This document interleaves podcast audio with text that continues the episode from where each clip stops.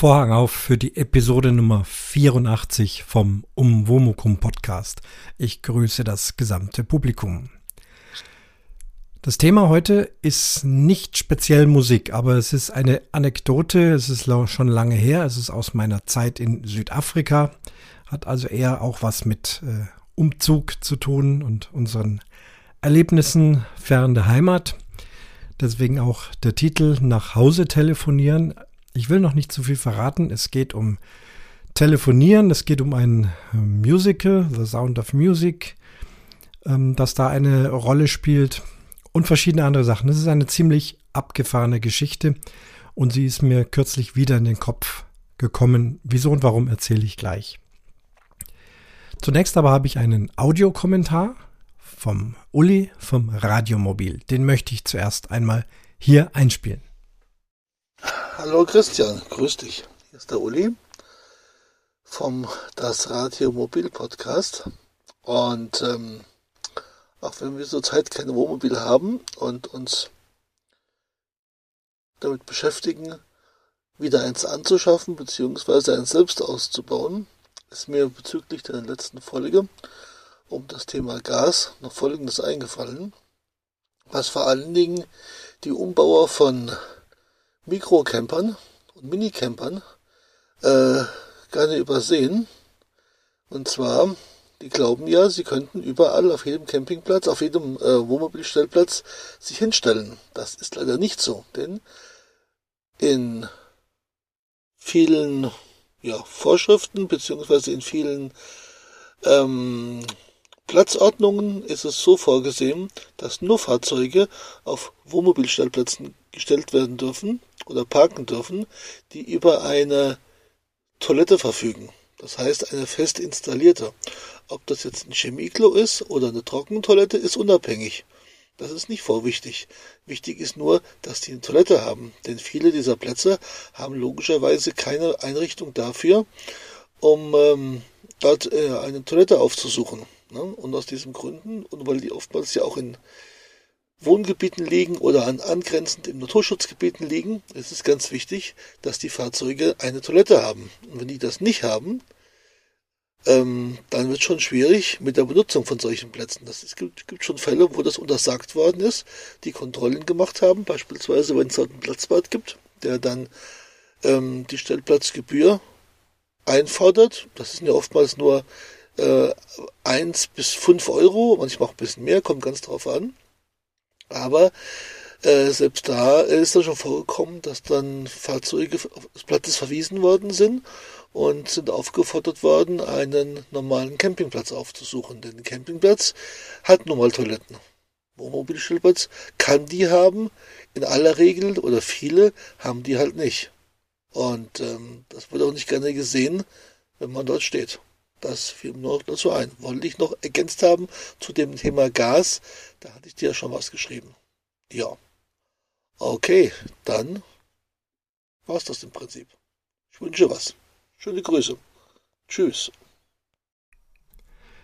Danke, Uli, für diesen Audiokommentar. Also hier noch eine schöne Ergänzung, was ein Fahrzeug eigentlich zum Wohnmobil macht, zumindest offiziell zum Wohnmobil. Hier geht es also um die Wohnmobilstellplätze. Das wusste ich auch nicht. Ich frage mich zum Beispiel auch immer selber, ob ich nicht auch mit einem Wohnwagen auf einem Wohnmobilstellplatz äh, stehen kann. Ich würde natürlich abkuppeln. Ähm, ich habe gehört, es äh, wird oft ungern gesehen, aber in anderen Fällen geht es wieder. Ich muss es mal ausprobieren, wenn es denn mal nötig ist. Ich gehe ja meistens dann doch auf einen richtigen Campingplatz. Ja, also fest eingebaute Campingtoilette bei mini ausgebauten Wohnmobilen.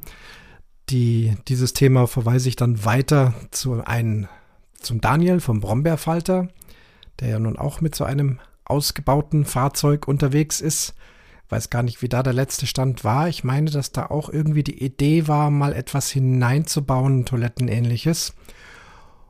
Und die Dotti von der Minicamperin, wenn ihr es noch nicht gehört habt, Dotti hat einen weiteren Podcast, ähm, da heißt die Minicamperin. Da geht es eben auch um den Ausbau. Ich glaube, hier geht es um einen VW Caddy zum Kleinstwohnmobil. Ob da eine Toilette drin ist, bin ich jetzt auch nicht auf dem Laufenden. Wenn wir den Uli gerade gehört haben, noch ein anderes Thema, also sozusagen eine aktuelle Geschichte, weiß nicht genau, wie ich es verpacken soll.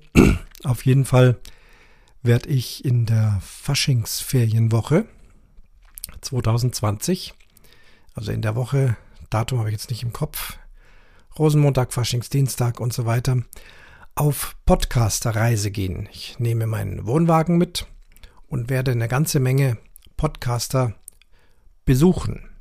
Bin dort auch schon angemeldet. Wir haben hier und da auch schon bestimmte Unternehmungen ausgemacht.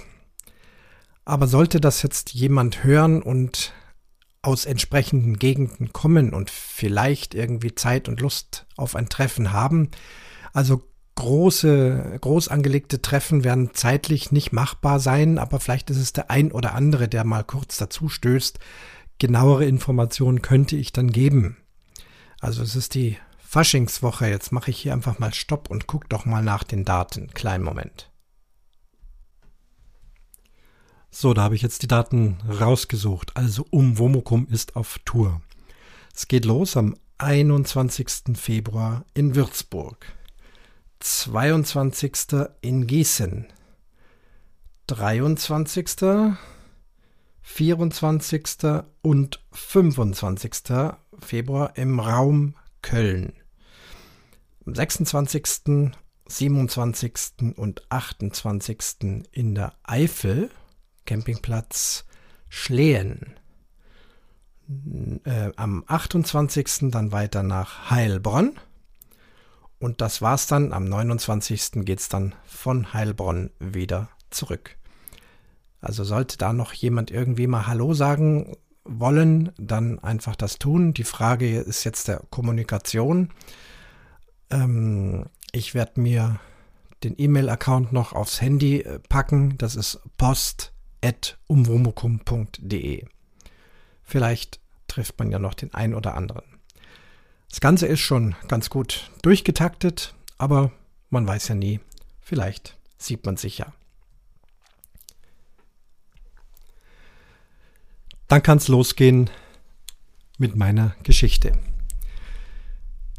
Wir sind also wieder in Südafrika Ende der 80er Jahre. Nebenbemerkung, die mit dem Thema gar nichts zu tun hat, die Freilassung, Freilassung von Nelson Mandela war gestern am 11. Februar vor 30 Jahren. Wir waren live dabei mit kleinem Kind und Buggy. Ich hatte in einer früheren Folge schon berichtet. Sehr historischer Tag vor 30 Jahren, meine Güte. Und genau in dieser Zeit befinden wir uns jetzt noch ein bisschen äh, früher, ähm, Ende der 80er. Mandela wurde 1990 rausgelassen. Dazu zwei Vorbemerkungen, um die Dramatik der Geschichte dann am Ende zu verstehen. Das erste. Telefonieren von Südafrika nach Hause nach Deutschland.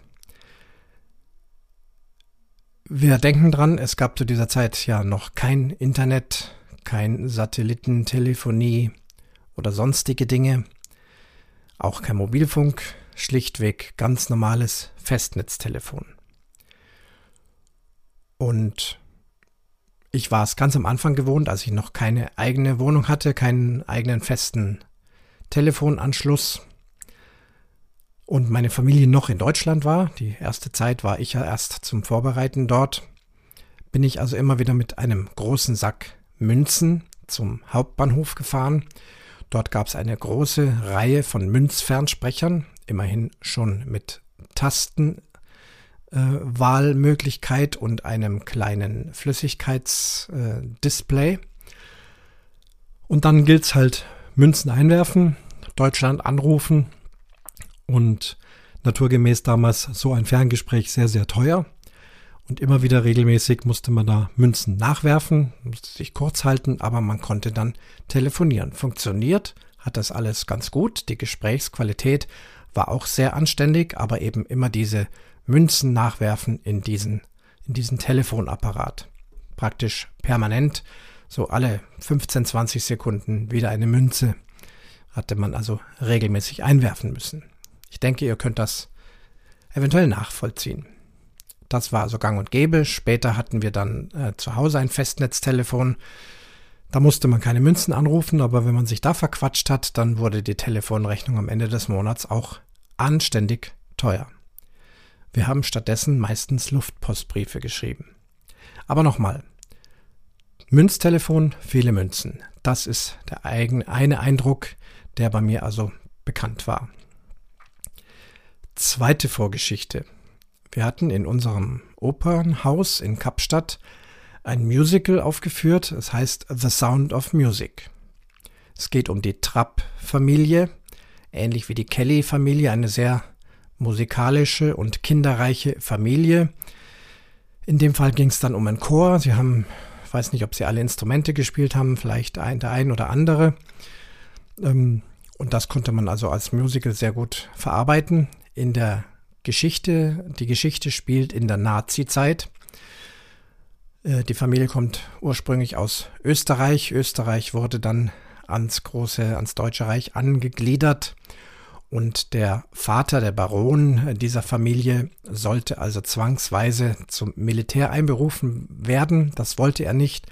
Und so hat er sich also mit seiner ganzen Familie und seinen ganzen singenden Kindern ähm, geflüchtet oder wollte flüchten von Österreich äh, in die Schweiz. Das ist so ganz grob die Geschichte. Da wird viel gesungen, deswegen ist es eben ein Musical. Und wir hatten in unserem Theater eine, äh, eine spezielle Szene. Also ganz normales Opernhaus. Wer noch nicht in einem Opernhaus war, kann sich es aber vorstellen. Ganz normal unten ganz viele Sitzplätze. Rund um die Sitzplätze mehrere Eingangstüren, so doppelflügige Eingangstüren, ähm, mit, über die man dann eben in den Zuschauerraum gelangen kann. Im Musical, in der Szene, hatte diese Trapp-Familie gerade ein Konzert in Salzburg. Die Kinder sangen also alle. Das war dann sowieso in dem Theater. Also was ich sagen will, ist, äh, die eigentliche Geschichte des Theaters, da wurde unser ganzes Theater praktisch mit eingebaut in die Inszenierung, das tatsächliche Theater. Die Kinder singen und von hinten hört man aber dann offensichtlich Soldaten hereinstürmen, die eben auf der Jagd nach diesem Vater waren und nach der Familie. Und es wurde immer lauter, immer lauter. Normalerweise ist im Auditorium, dort wo die, die, wo das Publikum sitzt, ist es ja dunkel.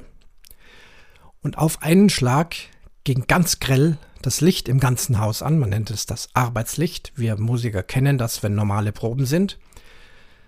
Bei der ersten Probe wussten wir auch nicht, was passiert. Wir kannten die Inszenierung nicht. Die erste Probe auf, äh, mit Bühne war also für uns auch ziemlich schockierend. Es ging also schlagartig überall gleißendes Licht an. Sämtliche Türen um den Zuhörerraum sind mit einem großen Knall aufgegangen und in jeder Tür stand dann ein in Nazi-Uniform ein Soldat, Schauspieler natürlich. Das war sehr beklemmend. Das ganze Publikum war plötzlich mitgefangen. Alle standen unter Beobachtung dieser Soldaten. Es war fast, als ob die Vorstellung unterbrochen wurde. Also die ganze Szenerie ist sehr reell für alle Beteiligten geworden. Und dann ging eben die Jagd los. Äh, man hat versucht, den Vater zu fangen. Die Soldaten sind da hinterher gerannt. Es gab auch äh, Jagdszenen durch den Zuschauerraum durch. Da war also ein, ein Übergang geschaffen von der Bühne am, über den Orchestergraben rüber ins Zuschauerraum. Und da wurde also dann wild verfolgt und äh, geflüchtet und gejagt. Wie gesagt, wer das nicht kennt, wer da die Produktion sieht oder auch wir vom Orchester beim ersten Mal, hatten da schon richtig Herzklopfen. Das war echt heftig.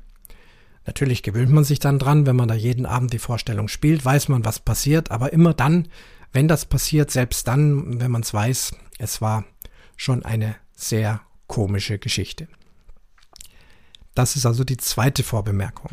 Also Telefon mit vielen Münzen und eben diese Nazi-Soldaten mit einem Schlag, alle Türen gehen auf, Licht geht an und Menschen werden verfolgt. Jetzt geht's zur eigentlichen Story.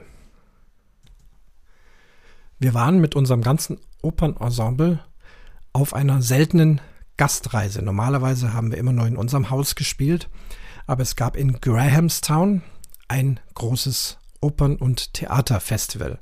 Grahamstown ist entlang der Gardenroute nach Osten, immer äh, an der Meeresküste entlang. Sehr touristenbeliebte Route, war also auch für uns ganz toll, da mitzufahren. Meine ganze Familie durfte im Bus äh, mitfahren. Ähm, wie weit liegt das? Das sind bestimmt auch 700, 800 Kilometer, kommt dieses Universitätsstädtchen Grahamstown. Dort gibt es ein Theater, auf dem man Oper spielen kann, Theater spielen kann. Wir hatten äh, Oper dabei, wir hatten auch ein Ballett dabei. Aufgrund dieses Ballettes habe ich mich übrigens an diese Story wieder erinnert. Es war Romeo und Julia von Sergei Prokofjew und das spielen wir zurzeit in unserem Orchester als Orchesterversion. Deswegen ist es mir wieder eingefallen. Hat aber mit der Geschichte weiter nichts zu tun. Also gut. Theater in Grahamstown. Ganz normales, übliches Theater, unten mit Foyer, Zuschauerraum, Orchestergraben, Bühne. Ganz ähnlich wie unser Opernhaus in Kapstadt, auch modern gehalten. Kein altehrwürdiger Bau, wie wir es oft in Deutschland kennen, sondern eher schlicht Beton, eben funktionales Theater. Es lief Romeo und Julia, dass ich viel gespielt hatte in Kapstadt. Wir waren mit der kompletten Besetzung da, auch das gesamte Orchester. Und so konnte man sich mit den mehreren Vorstellungen auch ein bisschen äh, die Arbeit teilen. Das bedeutet, ich hatte an einer Probe, es gab also dort eine Romeo und Julia Probe, ein paar Tage vorher, hatte ich frei. Ich musste also nicht spielen und dachte ich, das ist eine gute Gelegenheit, dass ich mir das auch mal angucke. Sonst sitze ich immer unten im Orchestergraben, aber es hatte mich also interessiert, das auch mal vom Zuschauerraum aus anzuschauen und anzuhören, wie das Orchester klingt, wie der Kollege spielt, wie die Tänzer tanzen. Unten im Foyer gab es auch so einen Münzfernsprecher. So, genauso einen, wie es in Kapstadt am Hauptbahnhof gab. Und während die Probe lief, sprach sich irgendwie rum zwischen dem einen oder anderen Kollegen, der auch frei hatte. Es sind also, was weiß ich, so sieben, acht, neun Kollegen, die da eben jetzt gerade nicht spielen müssen die dann erst bei der nächsten Produktion wieder dabei sind. Also sprach sich rum, dieser Münzfernsprecher hat einen Defekt. Man wirft eine Münze ein, telefoniert, egal wohin ins Ausland. Die Kollegen kamen auch von sonst woher, aus Südamerika, Nordamerika, Europa. Alle hatten also Angehörige und Freunde weit, weit weg. Die haben alle dasselbe Problem. Und sprach sich herum, eine Münze einwerfen, anrufen, circa fünf Minuten sprechen. Nach fünf Minuten reißt dann das Gespräch ab und die eingeworfene Münze kommt auch wieder heraus. Und dann wirft man sie wieder ein, wählt wieder, man kann wieder sprechen. Also auf Deutsch, man kann kostenlos, beliebig lang nach Hause telefonieren. Nur immer unterbrochen nach diesen fünf Minuten. Das wurde da also natürlich reichlich gemacht. Währenddessen lief die Probe zu Romeo und Julia. Es waren also nicht viele Leute im Foyer. Und ich habe mich dann auch angestellt und war dann endlich dran. Und es hat auch funktioniert. Münze eingeworfen, meine Eltern zu Hause in München angerufen. Ja, war natürlich eine große Überraschung. Wir haben gequatscht, dieses und jenes. Witzigerweise haben wir dann relativ bald gemerkt, äh, hm, so viel zu erzählen gibt es gar nicht. Ja, aber jetzt ist es kostenlos. Was könnten wir denn noch reden? Also es war fast ein bisschen komisch. Da hat man also nun mal äh, Zeit und steht nicht unter diesem Gelddruck und ja, es gab eben trotzdem nicht so wahnsinnig viel zu erzählen. Klar habe ich von der Tour erzählt und diesem und jenem. Und nach fünf Minuten war dann wieder Schluss, dann Münze raus, Münze oben wieder rein, neu angewählt, äh, hat es wieder funktioniert.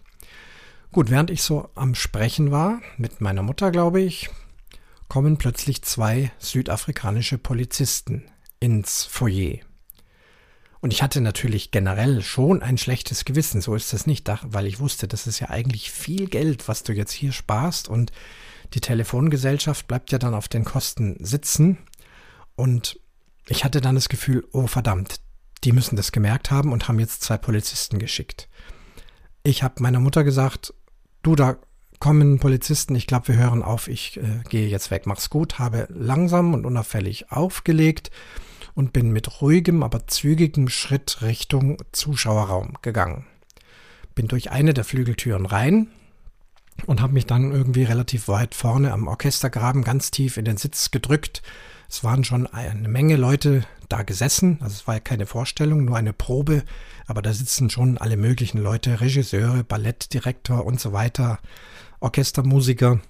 Und habe mich da so versucht, zwischen denen so ein bisschen so rein zu quetschen und dachte dann, naja, die werden mich nicht finden, so richtig gesehen haben sie auch nicht, aber es war, also ich hatte schon richtig Herzklopfen. Guckte dann also Romeo und Julia an und wie ich dann einmal nach links sehe, wurde es ganz schlimm. Zwei Flügeltüren waren geöffnet, von außen schien so ein bisschen die Sonne rein, es war wieder dieses Licht, das ich so im Kopf hatte und diese beiden Polizisten standen plötzlich in dieser Tür. Genauso wie bei The Sound of Music in dieser Inszenierung. Es ging zwar kein Saallicht an, aber diese Kombination Licht, Soldaten, Uniformierte und wir sind in Südafrika. Ich hatte nie Berührung mit südafrikanischer Polizei. Man ist aber da natürlich sehr unsicher in so einem fremden Land. Puh, das war richtig unangenehm. Äh, sie standen da, guckten herum wie gesagt, ich habe mich da abgewandt, in meinem Sitz gedrückt und dachte, ja, die werden mich, die können mich nicht gesehen haben, die wissen nicht genau, wen sie suchen. Das, das, hm. In dem Moment war dann ein Akt zu Ende, es war Pause. Tatsächlich ging dann allgemein das Licht an. Ich war vorne an der Orchestergrabenkante, meine Kollegen saßen da unten. Ich bin dann einfach über den über die Grabenkante rüber geklettert, runter in den Orchestergraben rein. Die kennen mich ja dort alle. Das war, ist nichts Ungewöhnliches. Das kann man schon mal machen, so als Abkürzung vom Zuschauerraum in den Graben reinklettern. Und bin dann also mit meinen ganzen Kollegen so im sicheren Windschatten des ganzen Orchesters in die Orchesterumkleideräume gegangen. Bin dann dort gesessen, habe also auch erzählt, also da ist irgendwie was mit dem Telefon und naja, es kamen dann keine Polizisten da unten in diese Räume und ich hatte also dann eben gehofft, dass ich sie abgeschüttelt habe. Mir war aber richtig übel, ich habe richtig Bammel gehabt. Es war immer noch Pause und sind einige ins Foyer gegangen. Und ich dachte dann auch, also als ich dann habe mal ein bisschen geguckt, ob die noch im Zuschauerraum stehen, die Polizisten standen da also nicht mehr.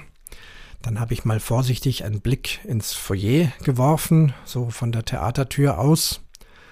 Und dann fiel mir ein Stein vom Herzen. Es war also an diesem besagten Fernsprechgerät. Doch jetzt in der Pause eine recht lange Schlange, denn das hatte sich eben rumgesprochen. Hier kann man kostenlos telefonieren. Und mitten unter den anstehenden Leuten stehen diese beiden Polizisten. Die haben das also wohl auch mitgekriegt und hatten sich also auch angestellt, offensichtlich auch um irgendwie dann in den Genuss eines kostenlosen Telefongesprächs zu kommen. Sie waren also offensichtlich nicht geschickt von der Telefongesellschaft, die waren einfach nur so auf Streife, auf Kontrolle für Security da, wie es dort im Land ja immer üblich ist. Und wie ich gesehen habe, dass die da also freudig erwartend da in dieser Schlange stehen, wusste ich, also die sind nicht auf der Jagd nach mir, sondern sind einfach nur da. Puh. Ja, ich krieg jetzt noch Gänsehaut, hab jetzt schon wieder Herzklopfen. Ihr könnt euch vorstellen, dass das schon echt unangenehm war. Tja, Leute, was soll ich sagen? Moral von der Geschichte. Immer sauber bleiben. Äh, solche Dinge nicht machen. Ich weiß nicht, hättet ihr das gemacht? Bestimmt der ein oder andere. Naja, Moral ist ein anderer Podcast. Lassen wir es dabei bewenden. Verjährt ist es bestimmt auch schon längst. Aber diese Geschichte kam mir in den Kopf und ich wollte sie euch heute erzählen. Hoffe, ihr fandet das spannend, interessant, vielleicht auch langweilig. Wie auch immer, es gibt neue Ideen, aber jetzt fahre ich erstmal auf die Podcast-Reise, freue mich auf die vielen Begegnungen. Wer weiß, wie gesagt, vielleicht begegne ich auch jemanden, den ich noch nicht kenne. Die E-Mail-Adresse ist post.umwomukum.de. Da werdet ihr mich dann schon irgendwie erreichen. Ob ich von unterwegs Aufnahmen mitbringen kann, kann ich noch nicht versprechen. Das Gerät ist auf jeden Fall dabei. Schauen wir mal, ich lasse es mal auf mich zukommen. Und damit schließt sich der Vorhang zur Episode Nummer 84 vom Umwomukum Podcast.